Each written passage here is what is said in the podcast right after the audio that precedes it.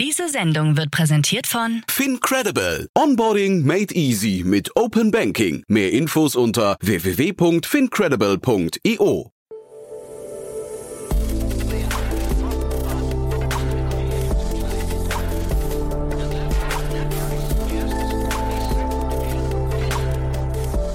Startup Insider Daily. Herzlich willkommen zu Startup Insider Daily. Mein Name ist Jan Thomas und heute spreche ich mit Thomas Oehl. Er ist der Founding Partner von WeSquared Ventures und das ist ein Fonds, über den habe ich neulich auch bereits mit Philipp Werner von Project A Ventures im Rahmen von Investments und Exits gesprochen. Denn der Fonds wurde neu aufgelegt in seiner zweiten Generation. Insgesamt sollen 165 Millionen Dollar investiert werden in Deep Tech Unternehmen, also eine ganz, ganz klare Ausrichtung. Und deswegen haben wir auch darüber gesprochen, warum Deep Tech überhaupt so wichtig ist für den Standort Deutschland oder Europa. Denn da liegen, ja, ist zumindest mein Eindruck nach dem Gespräch, sehr, sehr viele Chancen. Umso cooler finde ich, dass dafür jetzt auch Kapital bereitgestellt wird, scheinbar in ausreichender Menge. Alles weitere aber jetzt gleich von Thomas Öl, dem Founding Partner von WeSquare Ventures. Werbung. Hi, hier ist Nina aus dem Content-Team von Startup Insider. Vielleicht hast du es ja schon gehört, wir haben endlich neben unserem Hauptkanal Startup Insider nun auch separate Kanäle für unsere verschiedenen Formate eingerichtet. Wenn du zum Beispiel nur unser tägliches Nachrichtenupdate Startup News hören möchtest, kannst du ab jetzt ausschließlich den Startup News Kanal abonnieren. Gleiches gilt für Investments und Exits, Startup Spotlight und alle anderen Formate, die zukünftig kommen werden. Die volle Ladung Startup Insider, also alle Formate, gibt es natürlich weiterhin hier auf dem Hauptkanal. Also, um die einzelnen Kanäle zu abonnieren, besuche jetzt startupinsider.de/slash insider. Wir sehen uns auf deinem Lieblingskanal. Startup Insider Daily. Interview. Sehr schön. Thomas Oehl ist hier, Founding Partner von V-Squared Ventures. Hallo Thomas. Hi Jan, freut mich sehr. Sehr cool, dass wir sprechen. Ich habe ja neulich mit Philipp Werner von Project A schon ein bisschen über euch gesprochen. Äh, spannend, Ja. was ihr da macht, finde ich. Aber vielleicht erzähl doch du mal aus deiner Sicht, äh, wa warum brauchst du einen neuen Fonds? Warum braucht es einen neuen Fonds? Ja, so neu sind wir gar nicht mehr. Ähm, ich glaube, wir waren die letzten Jahre damit beschäftigt, so dieses Thema Deep Tech ein bisschen mehr in die in die Breite zu treten und haben uns auf Dealmachen fokussiert und auf Portfolioarbeit, wo man gar nicht so laut, wenn du so willst, na, mit Außenkommunikation. Ähm, aber letztlich haben wir 2016 gestartet, haben jetzt schon ein paar verschiedene Fonds mit ein bisschen unterschiedlichen, auf unterschiedlichen Stages und teilweise auch unterschiedliche Themen aufgebaut. Und jetzt aber mit dem neuen 165 Millionen Fonds, ähm, wenn du so willst, den, den dritten Early Stage Fonds für Deep Tech Unternehmen ähm, in Europa aufgebaut. Und ja, sind damit ganz gut unterwegs. cool, ja. Ähm, was mich interessiert, ähm, vielleicht kannst du das mal kurz äh, die, die Brücke schlagen zu den Vorgängerfonds. Ähm, Vito Ventures, wie passt das ins Konzept? Vito passt insofern ins Konzept, das war eigentlich der, der Start und der Nukleus von allen. Damals, also da haben wir uns als Team kennengelernt ähm, und haben damals zusammen mit der Familie Fissmann Vito Ventures aufgebaut als Single LP-Fonds. Ähm, ganz wichtig, glaube ich, an der Stelle war schon damals nicht Corporate Venture Capital, sondern ganz normaler Venture Capital Fonds mit schon dem Fokus auf, äh, Fokus auf Industrial Tech und dann zunehmend auf Deep Tech. Ähm, und hatte eigentlich die Unterscheidung, dass es eben nur eine LP war, sprich die Familie Fissmann, mit der klaren Ansage beziehungsweise auch Arbeitshypothese, dass wir die Folgefonds dann zu Multiple LP-Fonds machen. Und dann haben wir halt letzten Endes ein Rebranding gemacht, sprich V hoch 2. Und damit das die gegebenenfalls internationalen ähm, oder englischsprachigen äh, Founder und, und zu gründenden Unternehmen auch verstehen, haben wir es We Squared genannt. Und dieser Weg, weil du es gerade so betont hast, der Weg von Industrial Tech zu Deep Tech, wie sieht so ein Weg aus? Wir hatten damals so ein bisschen uns die Frage gestellt, was ist in Europa underfunded, in was ist aber Europa überdurchschnittlich gut? Und dann so ein bisschen die Arbeitshypothese, kann man das aus einer Venture Capital Perspektive, also sprich auch innerhalb einer Dekade, sprich Vorlaufzeit zehn Jahre, kann man das als Fonds strukturieren? Und ähm, Industrial Tech, da gibt es ja jetzt auch einige, ähm, also sprich B2B-Tech-Companies ähm, investieren und haben dann so ein bisschen weitergeschaut, was ist eigentlich, was wollen wir eigentlich machen? Im Grundkern wollen wir große Probleme adressieren und wollen schauen, ob man die mit Technologien schneller und at scale besser lösen kann und dabei große Unternehmen aufbauen können. So, und dann haben wir uns die Landschaft angeschaut und gesagt, okay, Europa ist richtig gut in Research, hat gute Research-Institute plus Universitäten, die meisten Abschlüsse in MINT-Studiengänge. Ähm, der Absatzmarkt ist vor Ort. Sprich, man muss auch gar nicht immer tendenziell sofort in die USA expandieren, um eine große Firma aufzubauen. Und dann haben wir uns so das Umfeld angeschaut und haben gesagt, guck mal, da gibt es Space Tech Companies, da gibt es Quantencomputer-Firmen, äh, da gibt es Robotics- und Automation-Firmen, ähm, die alle nicht unbedingt den gleichen Zugang zu Kapital haben, wie das in anderen Segmenten der Fall ist. Lass uns doch mal schauen, ob wir das hebeln können und da die richtigen Founder treffen. Und dann haben wir damit losgelegt. Und das ist jetzt quasi auch der, der Unterschied dann zu Vito Ventures, ja. Ähm, das heißt, ähm, ihr seid jetzt immer mehr in diesen Deep Tech-Bereich vorgestoßen. Ähm, ich habe mal bei Vito Ventures geschaut. Ich glaube, da hattet ihr auch so Sachen wie äh, Termondo, glaube ich, da mit dabei, ne? Oder, oder habe ich es falsch in Erinnerung? Nee, Termondo war da nicht mit dabei, aber du hast recht, Vito hatte eben so den, ich glaube, wir haben so zur Hälfte der Investitionsperiode haben wir gesagt, okay, vollen Fokus auf Deep Tech. Da sind dann diese Erstinvestments entstanden in ESA Aerospace, mhm, genau. in IQM Quantum, in Micropsy. Und davor war es, ich würde es mal sagen, in Industrial Tech Software eher. Mhm. Ähm, also da kam auch das Investment in SimScale letztlich bei rum. Und äh, dieser Fokus dann auf Deep Tech war auch irgendwie so zu sagen, hey, guck mal, das ist ein echter Blue Ocean in dieser ganzen Venture-Landschaft. Und wir glauben, dass man, dass das Thema unterrepräsentiert ist und underfunded ist, aber dass es eine Chance hat, richtig große Firmen aufzubauen. Und ich schätze mal, du hattest auch schon ein paar Gäste oder wenn man so ins Ökosystem hört, war immer das Thema, ja, Deep Tech cool, aber braucht wahrscheinlich Patient Capital, weil das alles viel länger dauert. Mhm. So, und da haben wir gesagt, die Annahme dahinter ist ja, die Themen sind entweder noch im Research oder sind noch so weit entfernt, dass sie am Markt in irgendeiner Form ähm, präsent sind oder einen Impact auf den Markt haben.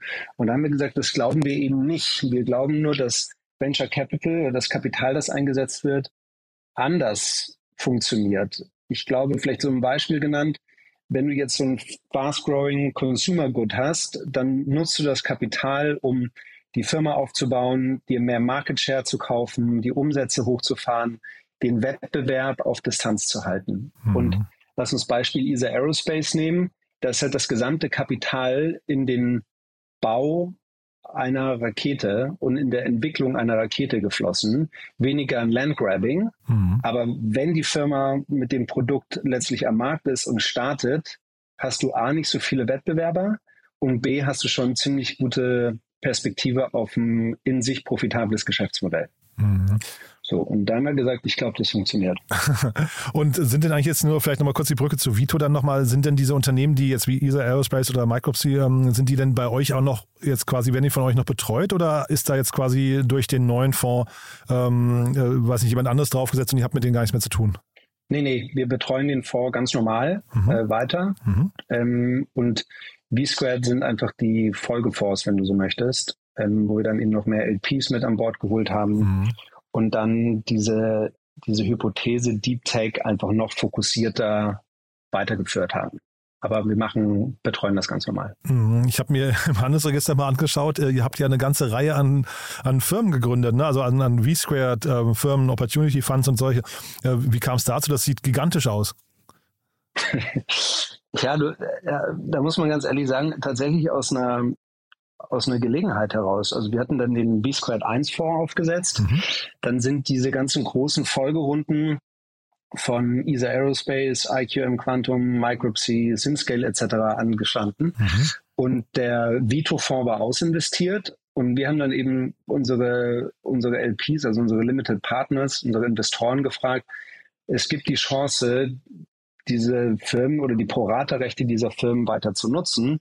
Dafür bräuchten wir Kapital. Mhm. Und nachdem das aber schon ja nicht mehr Early Stage, also Seed Investments sind, sondern ein bisschen später, bräuchten wir dann dafür einen eigenen Fonds, äh, damit wir unsere, damit wir unser Portfo unsere Portfoliokonstruktion in dem Seed-Fonds nicht verwässern ne? Mhm. und, und, irgendwie plötzlich alles machen. Und ähm, der, der Appetit der Investoren war da, weil ja auch eine Visibilität letztlich bei, auf den Firmen war, wie die sich weiterentwickeln. Und so gab es eben dann den Opportunities Fonds.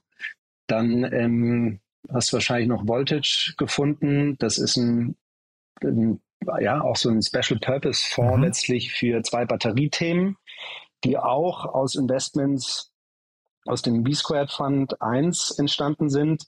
Und wir gesagt haben, hey, hier gibt's jetzt, hier gibt's jetzt eine Möglichkeit, ähm, die Firmen und auch noch einen anderen Materialzulieferer, das war Group 14, in die zu investieren und die mhm. passen irgendwie so in dieses Gesamtökosystem, was wir aufbauen. Mhm. Und diese Themenfelder überschneiden sich mit dem, was wir auch in Zukunft machen wollen. Lass doch die Investoren fragen, ob sie ein Interesse haben, bei sowas mitzuinvestieren. Und das mhm. war auch der Fall. Mhm. So, und so kam dann in einer relativ kurzen Zeit verschiedene Vehikel mit dazu, die am Ende des Tages alles ein Ziel haben. Und das ist dieses Thema Deep Tech auch aus Investorenseite super interessant zu machen und als super Investmentgelegenheit zu nutzen. Und ich glaube, der angenehme Nebeneffekt ist, dass man mit solchen Investments auch äh, einen gewissen, ja, wir vermeiden immer das Wort Impact, aber mir fällt gerade kein anderes ein. Du hast halt, du kannst damit große Probleme lösen und große Firmen aufbauen. Und dementsprechend hat irgendwie Deep Tech so ein Designed in Impact ähm, auf Themen, die uns, glaube ich, gerade alle, alle um ähm, alle beschäftigen. Also ob das jetzt ähm, Supply Chain Shortages sind oder dass wir mehr Energie brauchen und mehr Computing Power. Ähm, und auf der anderen Seite sollen auch noch so Kerntechnologien wie Quantencomputing auch in Europa entstehen und irgendwie so eine gewisse wirtschaftliche Souveränität mit abbilden. Und deswegen ist das eigentlich ein ganz, ganz äh, ja, schönes Investitionsumfeld momentan. Mhm. Jetzt hast du gerade Quantencomputing schon erwähnt. Vielleicht können wir mal versuchen oder vielleicht kannst du mal versuchen, euren Blick auf Deep Tech nochmal zu schärfen und zu sagen, wo beginnt denn eigentlich für euch Deep Tech? Was ist denn die Definition und wo, was ist denn vielleicht zum Beispiel auch nicht Deep Tech? Mhm. Das ist eine, das ist eine extrem gute Frage. Also wir haben es für uns mal so ein bisschen definiert als in irgendeiner Form muss das auf einer wissenschaftlichen Innovation oder Ingenieursleistung bestehen oder aufgesetzt sein. Mhm. Da darf kein wissenschaftliches Risiko, also diese Frage, klappt das auch in der Praxis mit dabei sein? Es darf aber noch an dem Punkt sein, wo man sagt, das hat vielleicht im Labor gerade funktioniert und jetzt muss man diesen Beweis letztlich noch antreten, dass das ähm, in größeren Scale auch funktioniert. Mhm. Ähm, meistens sind solche Themen in irgendeiner Form IP protected. Das muss nach, mhm. muss immer nicht auch gleich direkt patentiert sein, mhm. aber es muss halt irgendwo ein Wissen innerhalb des Teams oder dieser Firma vorhanden sein, was eine klare Differenzierung gegenüber im möglichen Wettbewerb darstellt.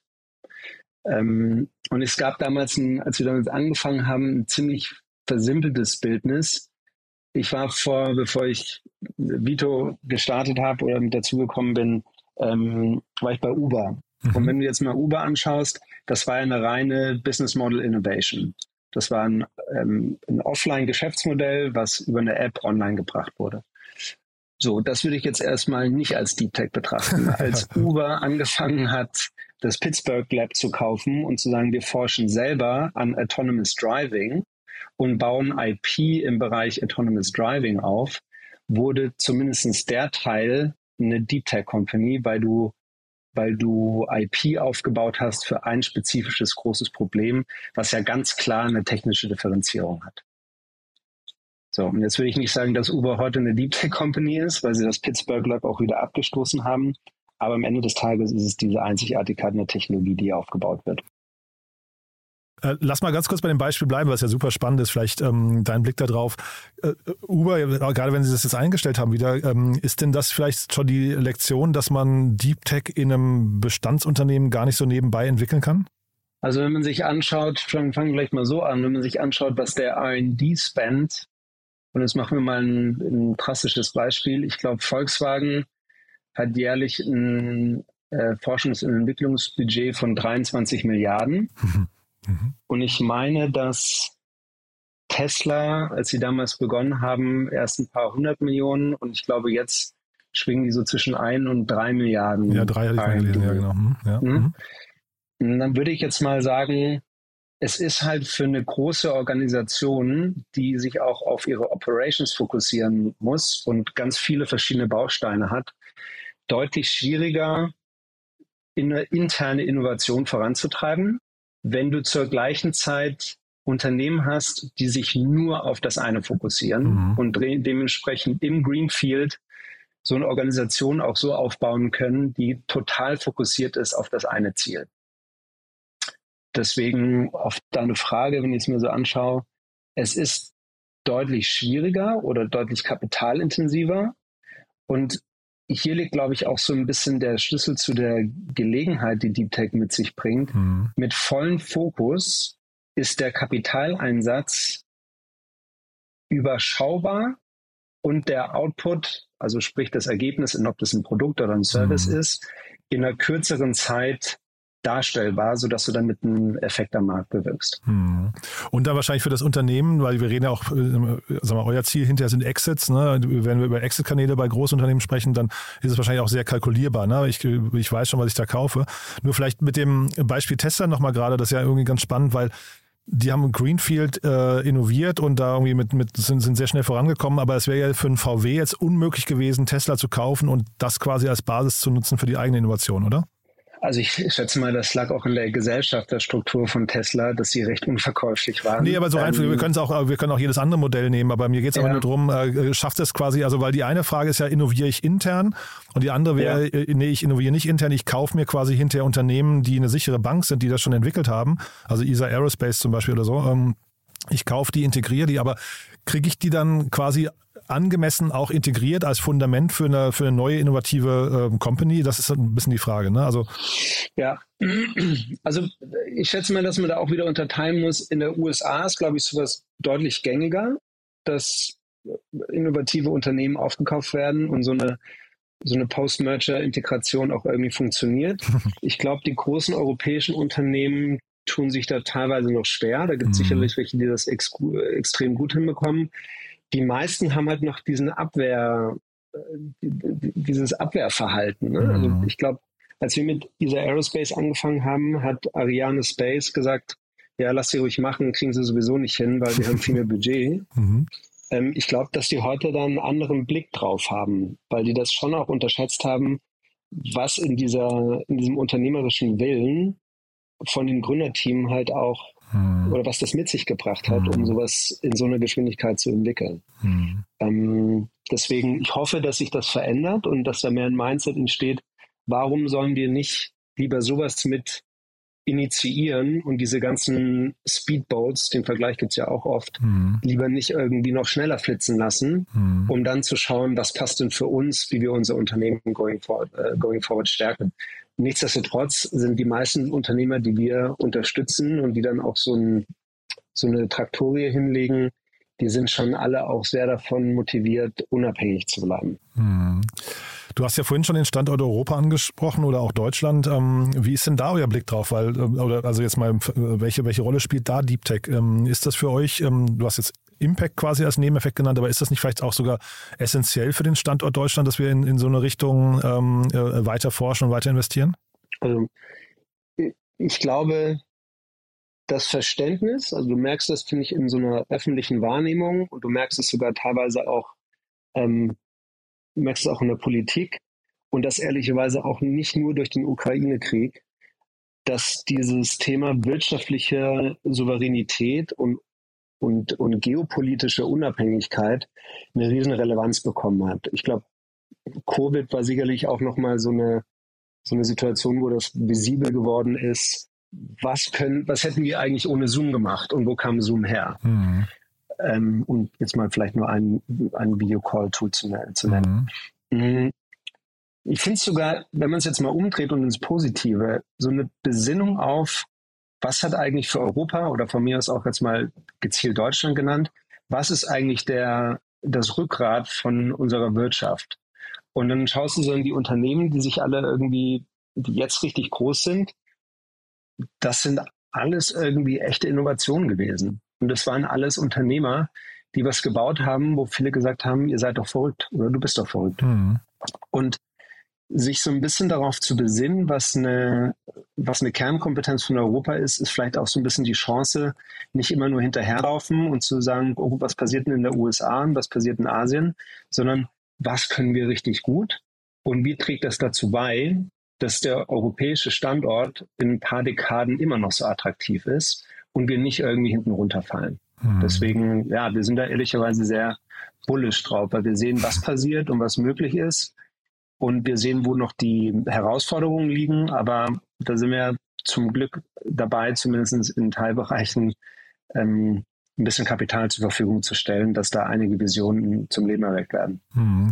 Ich bin immer ein großer Freund von äh, spezialisierten Fonds, ne, die jetzt nicht sagen, wir machen so generalistisch alles, weil ähm, dann, dann äh, vermute ich zumindest immer als Außenstehender, man hat dann auch nicht die Kernkompetenzen überall. Ähm, Point Nine Capital hier in Berlin ist ein gutes Beispiel, finde ich. Die haben mhm. äh, vor zehn Jahren gesagt, sie machen SaaS und also B2B SaaS und Marktplätze. Ähm, das war damals irgendwie ein Alleinstellungsmerkmal, aber heute macht das eigentlich jeder VC irgendwie mit. Ne? Ähm, das, also, die Frage wäre halt damit verbunden, hast du die, siehst du die Gefahr, dass euch quasi andere VCs dann jetzt auch irgendwie die, die sehen quasi das, was ihr macht, sagen, okay, das ist tatsächlich standortwichtig, da entstehen große Wetten, die vielleicht irgendwie auch international funktionieren, da möchten wir mitmischen und dann plötzlich ist euer Alleinstellungsmerkmal futsch? Ich sehe es ein bisschen differenzierter. Ich hoffe, dass mehr oder generische Fonds ein größeres Interesse an den Themen haben, weil das bedeutet letztlich auch mehr Kapital und bedeutet auch eine größere Auswahl für die, für die Gründer, die mhm. sich mit solchen Themen an, an Start trauen. Wir machen bisher die Erfahrung, das ist von dir angesprochen, wenn man so eine, so eine Domain-Expertise aufbaut und die durch die Teamkonstruktion und durch das, was man irgendwie als Track Record aufbaut, ganz gut zeigen kann, dann haben, sehen wir gerade eher den Effekt, dass generischere Fonds mit uns gerne zusammenarbeiten würden bei so Themen, die sie als Moonshots bezeichnen mhm. oder die für sie zumindest noch als, als Moonshots so im Raum stehen. Also es ist eine ganz kollaborative Sache. Was ganz klar ist, wenn die Themen so aufgehen, wie wir das glauben oder wie wir es momentan sehen, werden werden hoffentlich mehr Gelder auf das Thema allokiert. Und das heißt auch, dass es eine Konkurrenz geben wird. Und ähm, ich schätze mal, das ist so wie in jedem anderen Unternehmen auch. Auch unsere Aufgabe wird halt bleiben, unsere Expertise noch weiter äh, zu schärfen, unser Team weiter so auszubauen, dass wir die Position auch nicht nur halten, sondern ausbauen können. Mhm. Und dann ist es am Ende des Tages super gesund, wenn das ganze Thema mehr Aufmerksamkeit mhm. Und dann habe ich äh, mir mal euer Portfolio angeschaut und ähm, das stimmt jetzt, glaube ich, nicht ganz, was ich jetzt sage, aber es fällt auf, also ihr macht sehr, sehr viel in Bayern, ja, ähm, äh, innerhalb von Deutschland und dann ein bisschen was in Schleswig-Holstein. Was, was geht denn da Was, was ist denn in Schleswig-Holstein los? Die habe ich überhaupt nicht auf dem Schirm. Ja, das ist tatsächlich, da gibt es so einen Nukleus. In, in Itzehoe gibt es ein Fraunhofer-Institut. Ach, deswegen, okay. Und als wir das Investment in Custom Cells gemacht haben, Custom Cells bauen High-Performance-Batteriezellen, ähm, waren auch mal in der Presse ein bisschen größer, mhm. ein Joint Venture, das wir mit Porsche geschlossen haben. So, und das war, glaube ich, der, der, der Ursprung. Und dann war das noch nicht mal so, dass wir gedacht haben, lass mal gucken, was es an dem Itzehoe-Institut noch gibt, sondern ich schätze mal, dass auch die Gründer untereinander oder diejenigen, die Ausgründungen am, am Fraunhofer-Institut durchgezogen haben und auch durchbekommen haben, die haben miteinander gesprochen und plötzlich hatten wir da äh, recht guten, extrem starken Deepflow. Und so kam dann eben noch Augmented mit dazu. Mhm. Und so hat sich der kleine, der kleine Schleswig-Holstein-Klasse aufgemacht. und äh, Bayern, ja, du, das war, wir, wir sitzen in München und das war damals auch eine bewusste Entscheidung, hier zu bleiben und nicht auch nach Berlin zu gehen. Mhm weil für uns gefühlt die relevanteren Ausgründungen und Gründungen hier stattgefunden haben. Ich habe in Berlin habe ich ähm, gar kein äh, Investment gesehen bei euch, oder? Doch, Doch ähm, ja? Micropsy. Micropsy sitzt so. in Berlin. Ah ja. Ähm, nee. Nee, weil ich hatte sonst noch Aachen, Aachen gesehen, Freiburg noch, also ist ja, ja auch Bayern, äh, ne? Genau, Aachen, Aachen ja. Freiburg. Ja. Und dann, München. und das wollte ich dich noch mal fragen, und, und auch viel USA. Und da wollte ich dich jetzt gerade fragen, nochmal die Brücke zu dem, was wir vorhin besprochen haben, zum Thema Standort Europa. Wie passt das jetzt ins Bild? Also du sprichst Group 14 an, das ist das, was ich dir gesagt hatte, dieser ähm, Lithium-Silikon-Batterie-Material-Deal. Ja, ähm, ich dachte, ich hätte so drei haben. Investments, glaube ich, dachte ich gesehen, aber vielleicht war es auch wiederholte Investments. Ja, äh, da gibt es eine ganz interessante Struktur und zwar, das sind alles europäische Gründer Aha. und äh, waren auch alles europäische Gründungen, bis auf eine von vornherein, die eine hat einen Flip in die USA gemacht, weil der Markt dort einfach stärker war. Das ist, ein, das ist äh, Morpheus, ein, ein Space Tech Unternehmen. Und da hast du halt in dem Space-Bereich ist USA nun mal ein anderes Feld, als es noch Europa ist. Alle Struktur ist aber immer so aufgebaut, dass die IP, die aufgebaut wird, hier in der GmbH stattfindet. Und dann gibt es, wenn du so Vertriebsgesellschaften Aha. oder Gesellschaften, die halt in der USA dann Geschäfte machen. Und dann gibt es zwei Unternehmen, die haben eine lustige oder ja, eine lustige Struktur, ist fast richtig gesagt. Die haben auch mit einer GmbH gestartet und haben hier in München ihre Entwicklungshubs mhm. und in der USA dann letzten Endes die, die Operations-Struktur. Und ist hart zu sagen, aber die USA betrachtet den Standort München als einen günstigen Standort. ja, so, habe ich bei Apple auch schon mal gehört. Der, ne? Ja, genau. Der, ja. Jetzt sagt der Rest von, von Deutschland, oh Gott, München ist so teuer, was mhm. leider auch stimmt. Mhm. Wenn du es aber im Vergleich zu ähm, zu High Performance an der Ostküste oder Westküste siehst, mhm. ist es hier halt nicht nur günstiger, sondern die Qualität an Ingenieuren und an Software-Developern ist halt auch überdurchschnittlich hoch. Mhm und überdurchschnittlich gut. Und so kam es letztlich, dass da, ähm, dass da ein paar Delaware Inks dabei sind. Ja, sehr, sehr spannend. Du dann mit Blick auf die Uhr, vielleicht sagst du zum Schluss nochmal, wer sich bei euch melden darf. Ähm, also Stichwort Dealflow, ähm, ist Inbounds oder, oder wie geht ihr da vor und, und wie kann man sich bei euch quasi bewerben, wenn man so möchte? Also ich schätze mal, alle gängigen alle gängigen Kanäle sind bei uns natürlich, also ob das LinkedIn ist oder Mail oder eine warme Intro von irgendjemandem, der uns kennen sollte, funktioniert nach wie vor, glaube ich, immer noch am besten. Heißt aber nicht, dass wir die anderen Sachen nicht auch anschauen. Wir haben noch eine future at vsquared.vc E-Mail-Adresse. Mhm. Gerne einfach immer rüberschicken. Und ich glaube, von den Themenbereichen alles, was so rund um AI und Robotics, ähm, New Computing und New Sensing, also neue Sensorik angeht, New Space Companies weiterhin, alles, was das Thema Energy Transition weiter befeuert. Und ähm, auch so ein Thema, wir haben das mal Next-Gen Data Processing ähm, genannt, also welche Software-Themen greifen irgendwie bestehende Modelle, wie man ähm, im, im Ingenieurwesen oder an anderen Bausteinen, wie man das irgendwie attackiert, alles gerne in unsere Richtung Aha. und vor allem an diejenigen, die sagen, ihr vergesst da irgendwas, beziehungsweise da rollt eine Technologie auf die Märkte zu, die in den nächsten zwei bis fünf Jahren richtig spannend wird. Aha. Das ist so eine Opportunistic Pocket, die wir letztlich offen haben und wir lernen immer gerne mit dazu. Also immer, immer frei raus wir können nur schlauer werden. Nee, finde ich mega spannend. Wollte ich dich nämlich auch noch fragen jetzt zum Schluss, was so der quasi der Bereich ist im Deep Tech, wo du die, vielleicht die meisten ungehobenen Chancen noch siehst. Gibt es da was, wo, wo es bei dir so richtig kribbelt, wo du denkst, da müsste man endlich mal ran? Ich glaube, so an dieser Schnittstelle zwischen Biologie und klassischen Engineering oder Technologie, wenn du so willst, da passiert, glaube ich, noch einiges. Mhm. Ähm, und wahrscheinlich für eine breite Hörerschaft vielleicht mal genannt, es gab 1900, hat Bell, war ein großer Erfinder, hat 1900 gesagt, seiner Meinung nach ist alles, was erfunden werden kann, erfunden. Und jetzt wissen wir zum Glück, dass das nicht ganz gestimmt hat.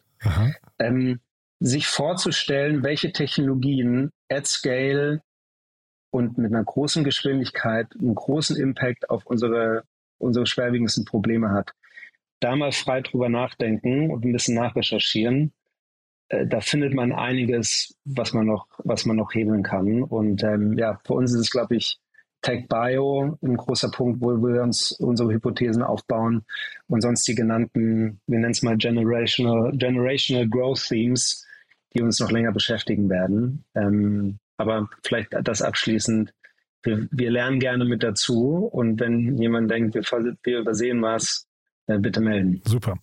Thomas, dann hat mir das großen Spaß gemacht. Lieben Dank, dass du da warst und ich würde sagen, wir bleiben in Kontakt. Da, es klingt ja so, als könnte ja immer wieder mal was Spannendes passieren bei euch. So machen wir es. Tausend cool. Dank. Danke dir, ne? Bis dann. Ciao. Gute Zeit. Ciao. Werbung. Hi, hier ist Paul, Product Manager bei Startup Insider. Willst du wissen, welche Startups aus Hamburg, Mannheim oder vielleicht auch Bielefeld sich mit künstlicher Intelligenz beschäftigen? Oder wie zum Beispiel das Portfolio von Earlybird oder HV Capital aussieht? Entdecke all das und noch viel mehr auf unserer Plattform kostenlos und ohne Begrenzungen. Unsere Datenbank umfasst über 20.000 Profile aller relevanten Startups, Investoren und Personen, die darauf warten, von dir entdeckt zu werden. Also, wenn ich dein Interesse geweckt habe, schau einfach mal auf unserer Plattform vorbei unter startupinsider.de/slash insider. Startup Insider Daily, der tägliche Nachrichtenpodcast der deutschen Startup-Szene. So, das war Thomas Öl, Founding Partner von WeSquared Ventures. Ein sehr, sehr cooles Thema, fand ich. Äh, hat mir großen Spaß gemacht, weil wir halt auch so ein bisschen rausgezoomt haben und einfach mal die gesamte Landschaft, die Deep Tech-Landschaft und die inhärenten Chancen besprochen haben. Fand ich großartig, hat mir großen Spaß gemacht. Wenn es euch auch so geht, wie immer, die Bitte empfehlt uns gerne weiter. Wir freuen uns immer über neue Hörerinnen und Hörer, die uns noch nicht kennen. Dafür vielen Dank an euch und natürlich auch vielen Dank fürs Zuhören. Und ansonsten euch erstmal einen wunderschönen Tag und hoffentlich bis später oder bis morgen. Ciao, ciao.